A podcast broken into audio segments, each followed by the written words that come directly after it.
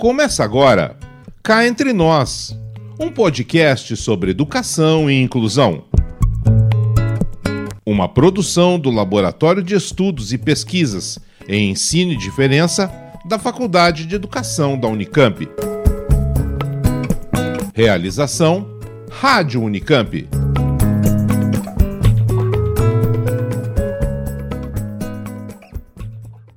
Bem-vinda, bem-vindo ao podcast Cá Entre Nós, um projeto do Laboratório de Estudos e Pesquisas em Ensino e Diferença, o LEPED, da Faculdade de Educação da Unicamp. O Cá Entre Nós é um projeto em parceria com a Rádio Unicamp. E eu sou Marta Vancini, estou aqui no estúdio da Rádio Unicamp para falar com vocês né, sobre educação e inclusão na perspectiva das famílias. Esses são alguns temas, né? Educação e inclusão são temas centrais de pesquisa do LEPED, que é coordenado pela professora Maria Tereza Mantoan. E a gente, nesse podcast, a gente acaba sempre enfocando essas discussões. E hoje, para a gente falar né, sobre educação, inclusão e sobre o momento atual que a gente está vivendo nessa área, nós convidamos um pai e uma mãe né, para falar um pouco sobre a sua experiência e a sua visão dessas questões que afetam o dia a dia de tantas crianças. Né? Recentemente, o INEP divulgou os resultados do Censo Escolar de 2019, que aponta que o número de matrículas na educação especial chegou a 1,3 milhão. Desse total, 84%, o que significa mais ou menos um milhão de estudantes, estão em salas comuns, em escolas comuns e cerca de 160 mil estão em salas e escolas especiais. Para falar sobre esses assuntos, nós temos por telefone, direto de Santos, o Antônio Carlos Sestaro. Tudo bem, Antônio Carlos? Tudo bem, boa tarde, tudo bem. Eu gostaria que você se apresentasse, falasse um pouco sobre a sua trajetória. Tá, bom, sou Antônio Carlos Sestaro, sou o presidente da Federação Brasileira das Associações de Síndrome de Down Sou advogado, sou pai do Samuel de Carvalho Sestaro. Samuel é um jovem de 29 anos, tem síndrome de Down. É, nós fundamos aqui em Santos, em 92, uma associação, UpDown, e em 95 nós fundamos a Federação da Síndrome de Down, que tem associadas no Brasil todo, né? E desde a fundação da federação, lá em 95, a nossa linha de atuação sempre foi pela inclusão de todas as pessoas com deficiência na, no sistema comum de ensino. Entendo, quer dizer, já é uma trajetória significativa aí nesse campo, né, Cestaro? Sim, sim, são 25 anos de batalha. O Samuel sempre estudou em escola de comum, né? Não vou falar regular, porque não é irregular. Sim. Escola comum, né? Teve um excelente desenvolvimento, fez inclusive faculdade de moda, é, mestre de cerimônia, então a educação inclusiva, não só para ele, como para todos, né? E essa é a visão que eu tenho e a federação tem, ela é benéfica não só para as pessoas com deficiência, até para os que não têm deficiência também dentro da sala de aula. Né? Pois é. E aí agora nós temos a Marina Baroni Dantas aqui no estúdio com a gente. Marina, fala um pouquinho de você. Tudo bem com você? Oi, Marta, tudo bem? Oi, Cestaro, tudo bem? Olá, tudo bem, Marina? Bom, eu sou mãe de três crianças, né? O Gabriel, de oito anos, vai fazer nove agora, tem uma paralisia cerebral severa. E eu tenho a Maria Rita, de sete anos, e a Maria Cecília, de dois anos. Eu sou formada em estatística pela Unicamp. Não tem nada a ver, né, com, com a proposta, mas o Gabriel acabou me transportando para esse mundo, né? A gente aqui em Campinas uh, fez um, um trabalho, conseguimos a implantação de cinco parques públicos adaptados, né? Então eu me considero uma ativista pelo direito de brincar.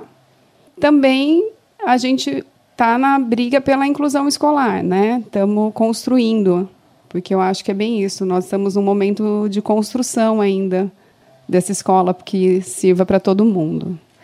É, eu acho que essa, essa discussão, né, essa, essa construção da inclusão, e foi justamente, não foi à toa, né, que a gente escolheu para essa edição do Cá Entre Nós uma, uma mãe que está nesse processo e o Cestaro, que além de ser o pai do Samuel, já tem uma trajetória né, dentro desse campo né, da inclusão na educação.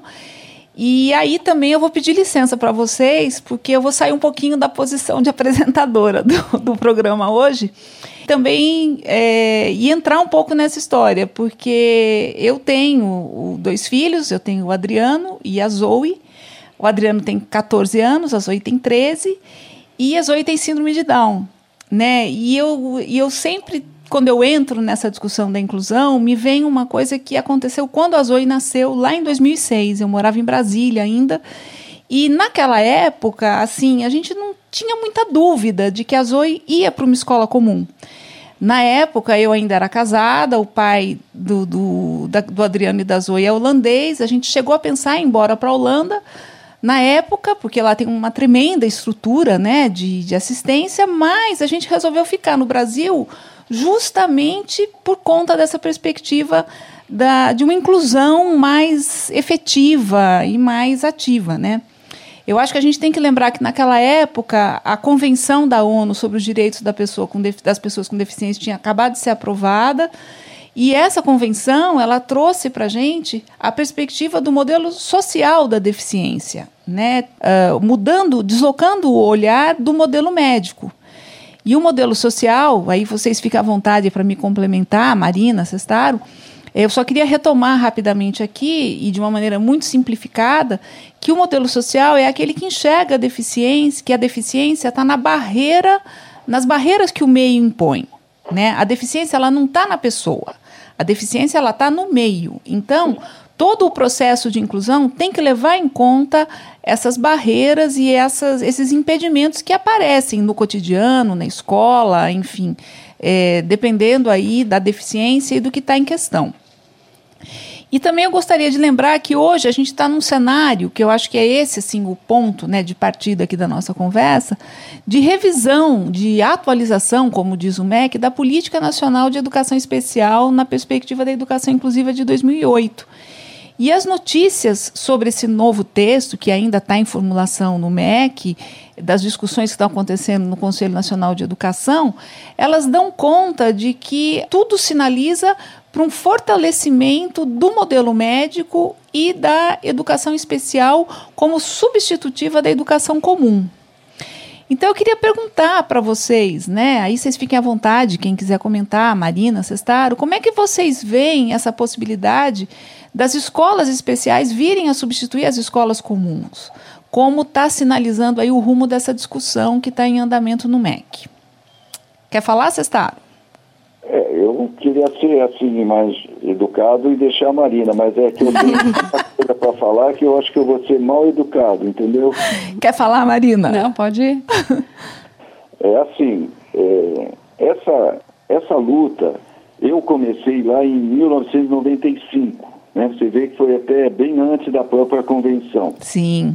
E nós traçamos essa linha da inclusão por entender já naquele naquela momento que o direito das pessoas com deficiência, eles estavam é, sendo violados até pela própria Constituição, que era de 88, uhum. né?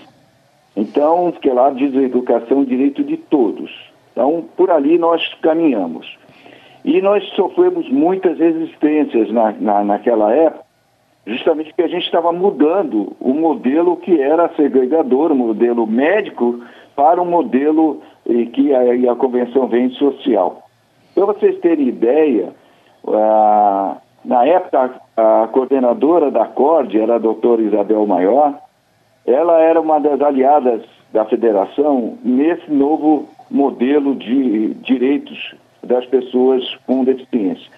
E a convenção, muita, muito texto que foi originado do Brasil. Então o Brasil, ele sempre foi é, frente de muitas, de muitas propostas positivas. Então, o que está acontecendo hoje, nosso entendimento, e eu pedi pauta o CONAD para que o MEC vá lá dizer essa mudança que estão querendo fazer, para nós é um retrocesso de 30 anos, né?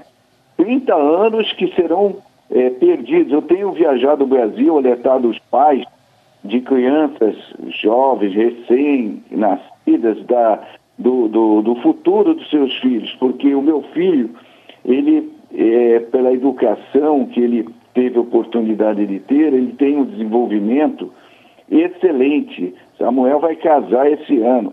Samuel é mestre de cerimônia, fez palestra na ONU. Isso foi muito motivado pela oportunidade que ele teve na educação inclusiva, nos desafios no dia a dia de uma escola.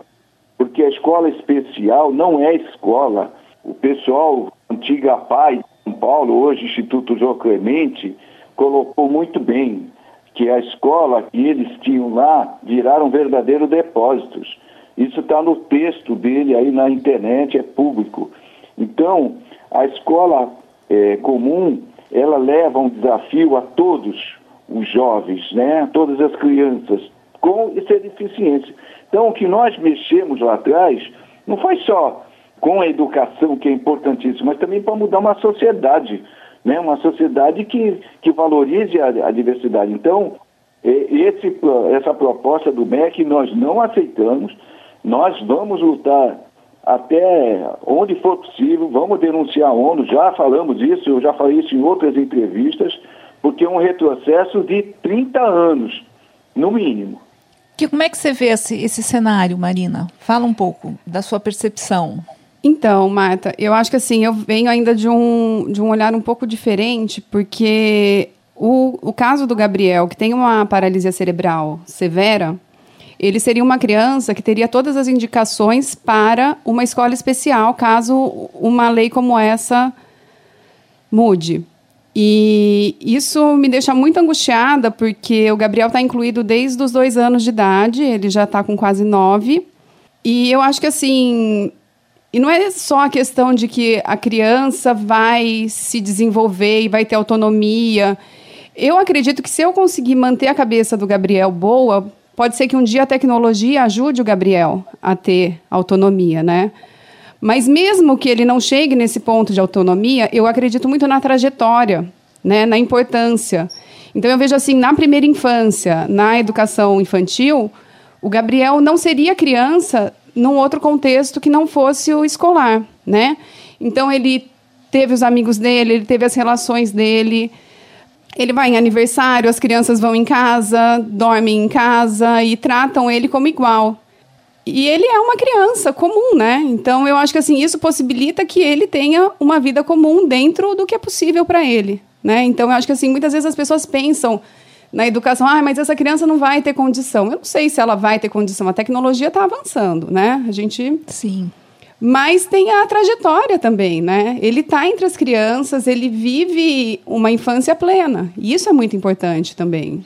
Quer dizer, se eu estou entendendo o que vocês estão falando, quer dizer, tirar a criança, né, os filhos de vocês, e aí eu endosso, eu como mãe, eu acabo endossando isso que vocês dizem, é, não seriam quem são se não tivessem passado é, por todas as experiências que estão envolvidas em uhum. estar na escola comum né? Sim. Que não é sempre, não, não é tudo, não são tudo flores, né? Não é, as coisas não, não são perfeitas, enfim, é, tem dificuldades e tudo, e são essas dificuldades que acabam modelando, quer dizer. Mas assim, ao mesmo tempo, a gente sabe que tem muitos problemas, Sim. né? É, eu tenho uma trajetória com a minha filha em escola privada, na rede particular.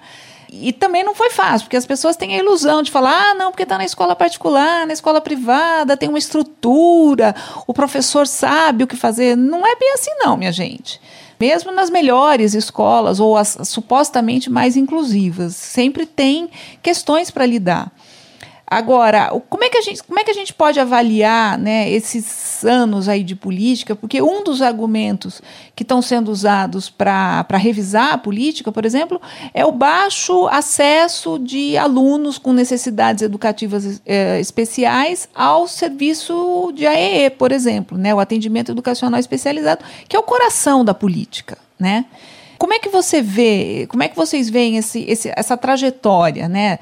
Uh, houve mudança na sociedade da percepção? Como é que vocês percebem esse processo?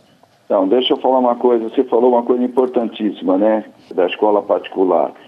a federação, lá há 25 anos, quando nós já brigávamos em Brasília, e nós dizíamos, e eu digo até hoje como presidente da federação, que a federação não precisa de um centavo do governo. O que nós queremos é que todas as escolas públicas recebam todas as crianças, porque a maior parte das crianças com deficiência estão num nível social prejudicado. Sim. Então, nós, o Brasil tem 5.570, 5.500 e poucos municípios, né? Então, existem organizações que sobrevivem da segregação, e nós sabemos quem são, que tem 2.200 e poucas aí pelo país. E eu discutia lá atrás com senadores e com deputados. Onde estão as crianças dos 3 mil e poucos municípios que não têm essas instituições? Sim. Porque em cada município tem uma escola pública. Né? Sim. Então, o que nós sempre lutamos e lutamos até hoje é pela escola pública, para que todos possam ter acesso. Os desafios, como o do Gabriel, cabe aos educadores, à tecnologia assistiva, buscar os caminhos. É o desafio que nós devemos que enfrentar. Não o contrário, como a, a professora do MEC outro dia falou. Ah, nós temos 90% já na escola comum, então 10% estão fora. Em vez de lutar para que os 10% vá para a escola comum, está fazendo ao contrário, porque a partir do momento, isso é, é, é certo, a partir do momento em que o MEC colocar isso, e isso vier, vier com um, um decreto, seja o que for, nenhuma escola mais vai aceitar crianças com deficiência. Quer dizer, as escolas deixam de se sentir obrigadas, entre aspas, a aceitar essas crianças, né? Lógico. É, e assim, eu procurei escola para o Gabriel antes da, da LBI, né? Eu ouvi muito, ah, eu não posso recusar por lei, mas eu não tenho preparo para receber seu filho, né? Eu acho que isso é um, é um argumento que eles usam muito. E eu, mãe de primeira viagem, com meu primeiro filho no colo, olhando para aquelas pessoas que convivem com 30 crianças por dia, que tinham uma experiência muito maior que eu com criança, né? Que teriam muito mais recursos do que eu Sim. tinha para o meu filho, não querendo tentar fazer o melhor, né? Porque eu acho que é isso. A pessoa escolheu trabalhar com criança da mesma forma que eu escolhi ser mãe. Isso. Então, Né? Então, eu acho que o que precisa é a pessoa ter consciência da decisão que ela fez para a vida dela, que ela escolheu trabalhar com criança. É o, é o que eu falo, né? Uma questão histórica. 50 anos atrás, a pessoa com deficiência ficava em casa, né? Então, esse modelo de inclusão, ele, apesar de você já tá nessa briga há muito tempo, Cestário, eu acho que pra gente, a gente vê o tanto que isso é recente ainda, né? Então, Sim. as pessoas falam, ah, eu não tenho preparo, achando que existe algo pronto. E, na verdade, o que a gente precisa é de gente com vontade de construir. Marina, deixa eu falar. Vou usar uma, uma frase aí. Eu e Samuel, durante um tempo, nós fizemos palestra no Brasil todo para os professores. Brasil todo, né? A frase que nós mais ouvimos é essa que você falou aí, ah, eu não estou preparado, né? Eu retribuía aos professores dizendo assim, qual é o pai e qual é a mãe que fica se preparando para receber uma- um filho com deficiência? Ou, mais ainda, eu falava, qual é a pessoa que se prepara para ficar com uma deficiência? E todos nós estamos sujeitos a ficar com uma deficiência. Exatamente. Então, você só vai saber quando esse aluno estiver na sala de aula, porque cada aluno é diferente um do outro. Então, não tem esse argumento do preparo. O preparo é dentro da sala de aula com cada um. Né? Então, e mais ainda que você falou, e eu falava também, porque eles falavam, ah, o salário. Eu falei, olha, você escolheu essa profissão.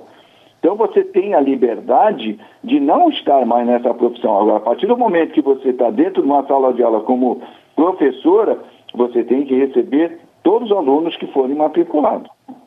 Exatamente. Pois é, agora, essa, essa questão do preparo, ela, ela me passa assim, ela me remete um pouco. Primeiro, ela tem uma afinidade com a visão médica. né? Exatamente. Por quê? Porque a ideia que existe o- uma- um diagnóstico, né? Hoje a gente vê as escolas assim muito preocupadas em ter o diagnóstico, em saber qual é o diagnóstico, com base nisso, a gente já tem uma quantidade enorme aí de cursos de, de formação para professores e profissionais da educação, assim, sei lá, alfabetização para autistas. A gente vê muita, até coisa em EAD na internet, tem muita, muita oferta né, de formação que promete preparar o professor para lidar com, essa, com, com essas crianças, com esses alunos que vão chegar. E, então, eh, eu queria ouvir um pouco de vocês, como é que vocês percebem um pouco essa, essa relação do modelo médico com a educação? Quer dizer, onde que, até onde vai o cuidado que é necessário? Né? A minha filha faz, tem 13 anos, faz fono até hoje. Enfim, é, existem alguns cuidados que são necessários e a educação. Quer dizer, o papel da educação é cuidar do, do, protocolo lá, sei lá, da síndrome de Down? O que, como é que vocês veem isso? Não sei se eu fui clara aqui na minha pergunta. As necessidades da área médica é uma coisa, né? Aí tem a, as questões da área da educação.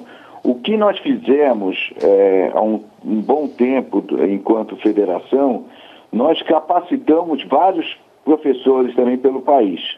Então, o que, que é isso? É um grupo de professores, até do Rio Grande do Sul, que lida com pessoas com mais diferentes tipos de deficiência, é, severas, deficiências severas, não é só a síndrome de Down, não é só o autismo.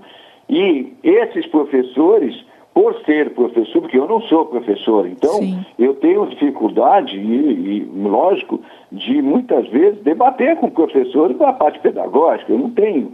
Então eu levava, nós levávamos um grupo de professores para conversar com professores.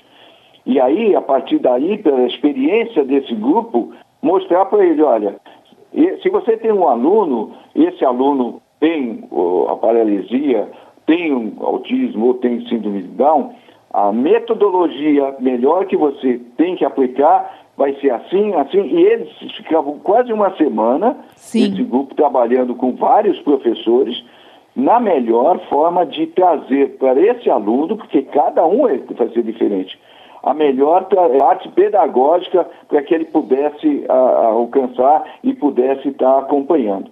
Então, essa é a nossa, nossa visão, é a capacitação dos professores com professores que têm já essa vivência.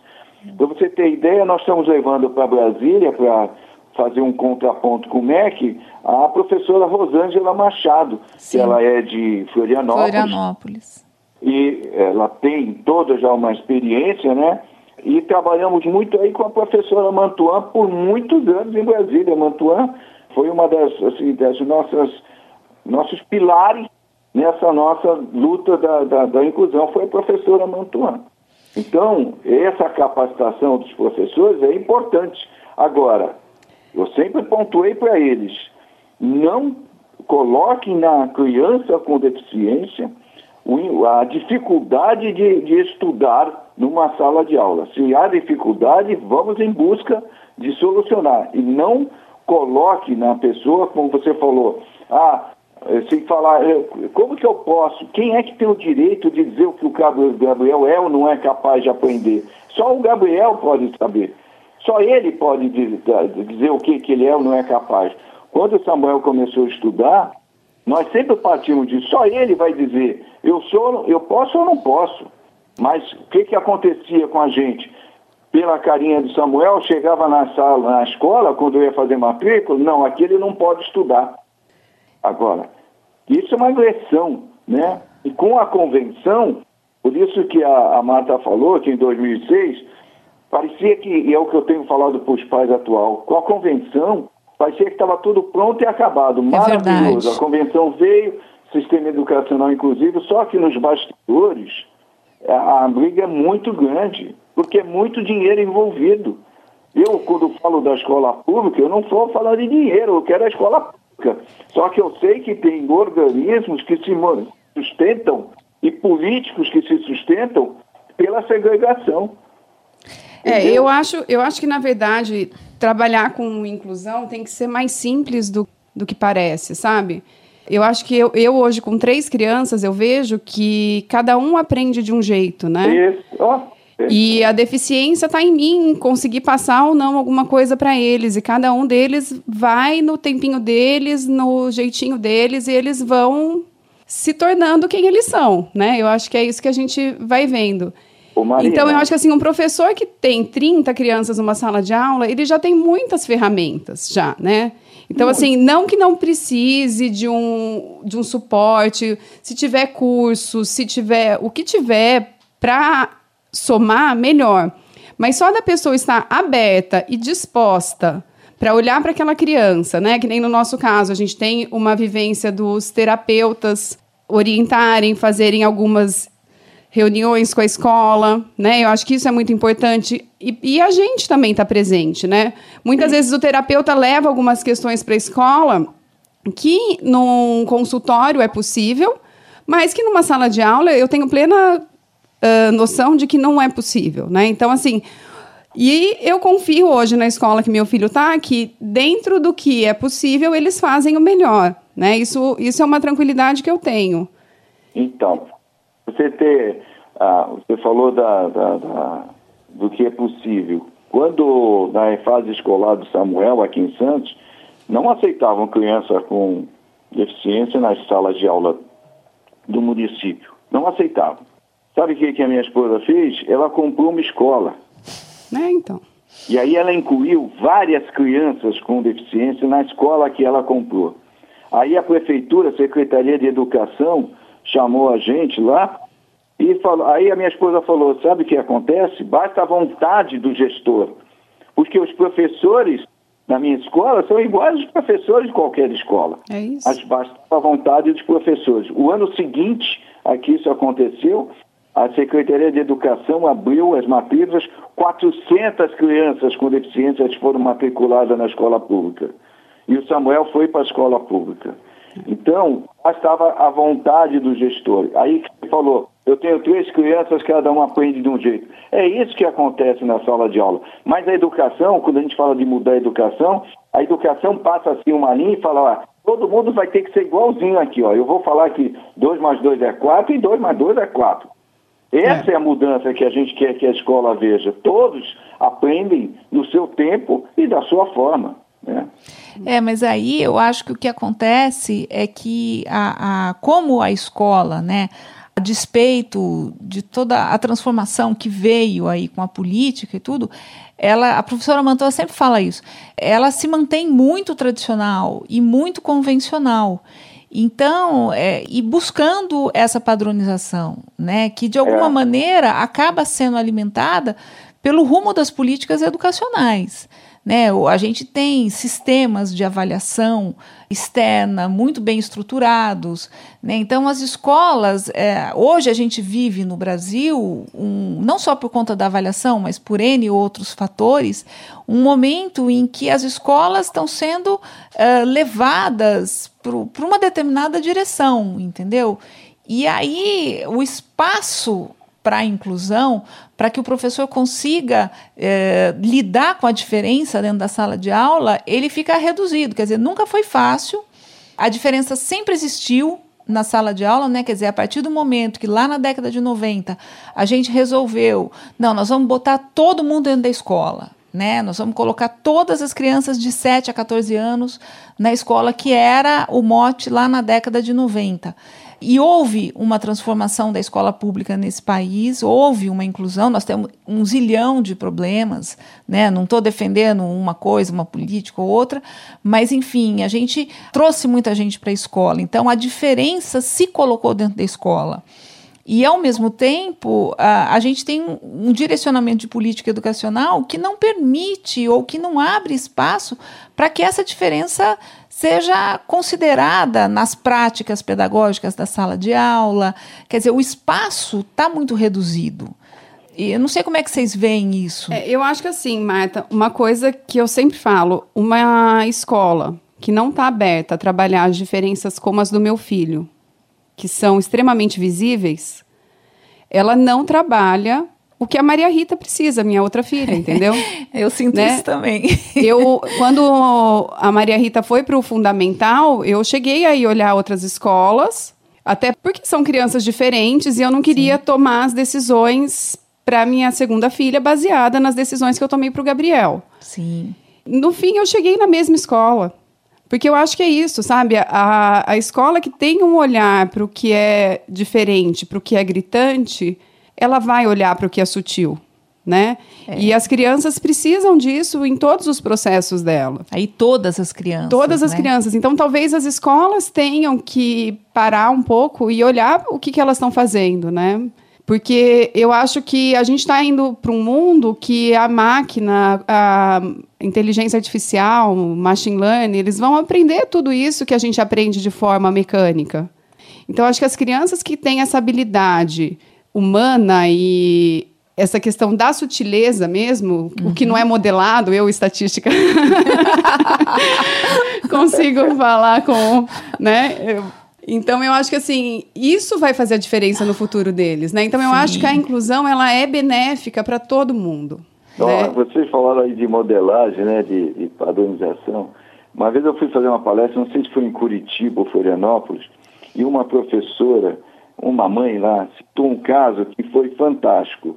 Durante uma prova, um aluno que tinha síndrome pegou a prova e baixou a cabeça e ficou cabeça baixa. Hum. E era uma prova, não sei se era história ou geografia, uma prova. E aí a professora olhou e aquilo começou a incomodar, né? E ele de cabeça baixa. Aí ela foi e perguntou para ele: Fulano, você não vai fazer a prova? Ele falou: Professora, eu estudei muito, muito, mas essas perguntas aqui eu não sei. Hum. Aí ela falou assim: então faz o seguinte, então você vai escrever dentro da matéria que eu dei, né? Tudo que você estudou, tudo que você aprendeu. Aí ele falou: ótimo. Aí o que, que aconteceu? Os outros alunos, que algumas questões também não sabiam, falou, não, professora, se ele vai fazer a prova assim, eu também quero fazer assim. Ela falou, então tá bom. Então, nós vamos fazer uma prova em que vocês vão escrever tudo que vocês aprenderam da matéria que eu dei. Sabe o que aconteceu? Foi a melhor prova que ela fez. Todos foram bem, porque todos sabiam, tinham estudado. Então, essa padronização, essa modelagem da educação é que a gente questiona, né? De rever os, os conceitos. Os professores falavam para mim assim: ah, mas eles têm dificuldade de aprendizagem. Aí eu brincava com eles assim: vocês já se perguntaram sobre a dificuldade da ensinagem. é. Não é? É, mas é um pouco por aí. É. Para a gente encerrar, né? A gente, senão a gente vai se estendendo. Eu estou tentando respeitar os tempos aqui, você está. é, eu gostaria assim de, de ouvir vocês um pouco sobre como é que vocês veem, as perspectivas que vocês veem né, é, em termos da educação, do, a partir desse momento que a gente está vivendo, né, o que, que vocês acham que vem por aí e, e como é que a gente pode é, conservar e preservar né? Porque a gente já conquistou muita coisa nesse período, né? Eu acho que é, tem muita mudança ainda que precisa ser acontecer é, nas escolas, na sociedade, né? As pessoas ainda vêm, ah, oi, Downzinho, né? Acho que porque a criança tem síndrome de Down, pode dar um sorvete para ela sem pedir para a mãe. É, são cenas assim, acho que todos nós passamos por isso. Vem, pôr na mão na criança e a criança fica brava. Então, eu acho que existem mudanças, mas isso é natural. Isso é da vida, isso é do processo, isso é da cultura, né? Isso é a beleza da vida também. E aí eu queria ouvir um pouco vocês sobre essas perspectivas para gente, a gente ir fechando. Olha, Marta, eu acho que a escola dele hoje vai até o quinto ano. Eu acho que o que a gente tem de consolidado lá, eu tenho confiança que não vai ser mudança em lei que vai mudar o que o Gabriel tem hoje. Mas eu tenho medo para frente, se eu vou achar um outro lugar que esteja disposto a, a construir uma vida escolar com o Gabi, sabe? Eu acho que ainda mais no caso dele, eu fico. me dá um desespero, assim, porque o Gabriel, se não fosse escola, eu vou falar uma coisa muito pesada aqui. O Gabriel seria um doente em casa, sabe? Ele é uma criança com uma limitação grande. Olha só. Hoje, ele mostra. A gente mostra uma foto, dá opções de plaquinhas escrito, ele mostra onde está escrito. Entendi. Né? Ele está aprendendo no ritmo dele ele participa, as assembleias, às vezes na escola tem assembleia, ele dá opinião, ele se altera, é a coisa mais bonitinha, ele consegue se colocar e as crianças entendem ele muito bem. As crianças acabam sendo até um pouco tradutoras para a gente, né?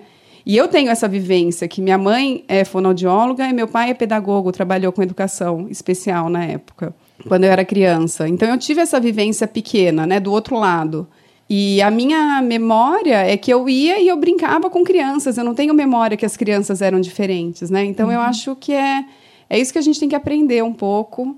E eu espero que, que não passe, né? Que a gente consiga manter daqui para frente, que mesmo que passe, que as escolas comecem a, a se conscientizar, né? E, e tentar abraçar também essa causa, né? Porque a grande verdade, eu acho que todo mundo que trabalha com inclusão, não sei se eu ando um pouco mal-humorado, é um saco você falar de inclusão, né? A verdade é essa, a gente quer o pertencimento, né? Nossos filhos fazem parte da sociedade, eles fazem parte do mundo e eles têm que ser respeitados. É, a gente, o ideal seria não falar disso, né? Exatamente. Não ter que se. E você, Cestaro, como é que você está vendo o cenário? Então, quando você falou que quando oferece um sorvete, na verdade é a discriminação, porque é. essas pessoas, como eu, não sei vocês, nós não tivemos a oportunidade de conviver lá na, na a Marina não teve na, na infância com pessoas com, com deficiência, né? Hoje eu vejo os amigos do Samuel tratam ele como um amigo, né? Então é, é importante essa convivência. Quando você fala, Marina, da preocupação do, do Gabriel, de, da escola, ah, nós sempre lutamos pela, pela escola pública, volto isso, porque assim, se eu me mudasse de Santos, e a escola particular em Santos atendesse o Samuel, mas se eu fosse, por exemplo, para São Bernardo, eu ia ter que começar tudo de, do zero, porque aí a luta seria é, novamente, né? Então, por isso que a gente queria que essa política ela fosse nacional, para que as pessoas que se deslocassem ou onde estivessem, ela tivesse essa abrangência nacional. Então, nós chamamos o MEC Pra, e inclusive na, na, na pauta do, que foi colocada, eles, o CONAD, inclusive, convocou o presidente do Conselho Nacional de Educação para ir nessa reunião que eu pedi pauta, e nós vamos se opor a qualquer política de educação que venha afrontar o direito das pessoas com deficiência, que venha afrontar a convenção, que venha afrontar a LBI. Então, nós já, inclusive, avisamos o Ministério Público Federal, nós vamos nos opor. Agora, muitos pais, e aí eu sou pai, a Marina é mãe, a Marta é mãe, sabem que, do que eu vou falar. Educação dá muito trabalho. E nós temos, do lado de alguns pais, né, a zona de conforto. Aquele pai que, ah, não, meu filho não vai dar nada, então é melhor não entrar nessa briga. Isso para nós é muito ruim. Tira todo é, assim, um, um avanço do movimento, né? Porque os pais vão mais se preocupar com a sua vida profissional. Ah, meu filho não vai coisa, então eles nem eles acreditam nos filhos. Isso é muito. E eu já estou falando isso porque eu ouvi isso textualmente de pais, né? Então, mas aqueles pais que acreditam, e mais do que isso, né? Nós, enquanto pais, não temos o direito de tirar a vida, porque deixar uma criança de ir para a escola, como a, a Marina falou aí muito bem, né? E o filho dela ficaria em casa. Deixar de, de, de ter essa oportunidade é tirar a vida, é tirar o futuro dessa é, pessoa. É roubar né? o direito à infância, né? A escola garante o direito à infância da criança. Exatamente. É conviver Exatamente. entre os iguais.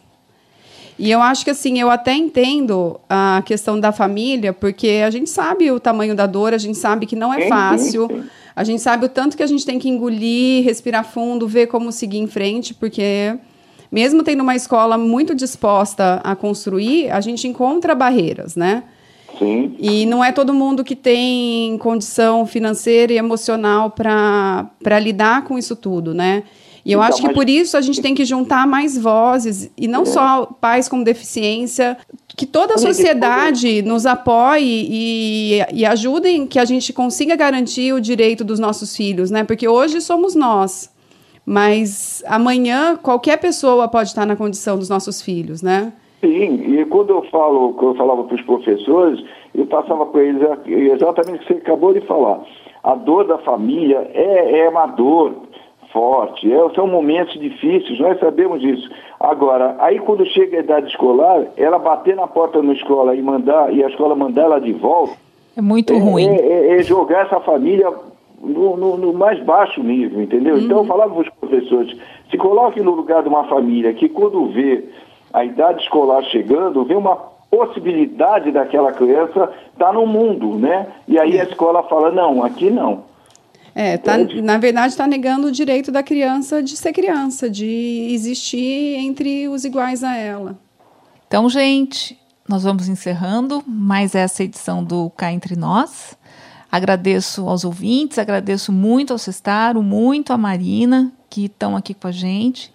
E a gente vai retomar esse papo, né? Eu acho que tem outras questões, tem muitas coisas que a gente precisa uh, trazer e ser dita, né? A respeito dessa, de todo esse, de tudo que está envolvido na, na questão da inclusão escolar, né? Então, com isso a gente encerra. Até logo, Cestaro. Até logo, até, até logo. logo. Marina, tchau, tchau, Cestaro. Prazer conhecê-lo. Muito obrigada. E eu deixo o convite para que vocês acessem o site do LEPED e também o site do informativo, do tabloide do LEPED, chamado Cá Entre Nós. Então, um abraço para vocês. Boa, boa tarde para você. Boa tarde, Marina. Boa tarde. Até um a próxima. Tchau. Dá um abraço ao Gabriel. Dali.